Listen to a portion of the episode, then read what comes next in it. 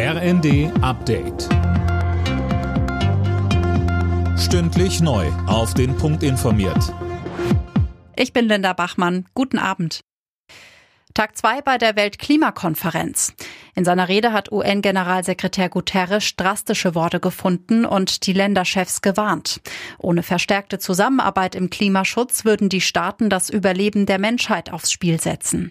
Der Klimawandel sei das bestimmende Thema unserer Zeit. So sieht es auch Grünen-Chef Noripur. Es ist gut, dass es jetzt äh, wieder einen Versuch gibt, äh, die Ambitionen nach vorne zu schrauben und die zahlreichen Krisen, die wir zurzeit erleben, auch der Krieg in der Ukraine, all das darf keine Entschuldigung sein für weniger ambitionierte Ziele beim Klimaschutz und keine Entschuldigung sein für ein Zurückfallen ins fossile Zeitalter.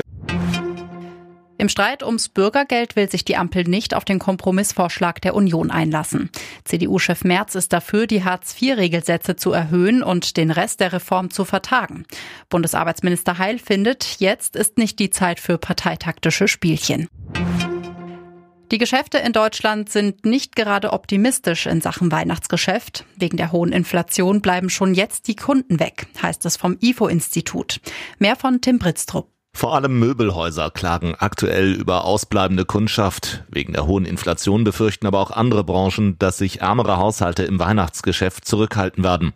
In einer entsprechenden Umfrage für die Bild-Zeitung hat knapp jeder dritte Befragte gesagt, dass in diesem Jahr kein Geld für Weihnachtsgeschenke übrig ist. In Deutschland wird es immer wärmer. Laut dem deutschen Wetterdienst ist es in den ersten zehn Monaten des Jahres so warm gewesen wie noch nie seit Beginn der Wetteraufzeichnungen.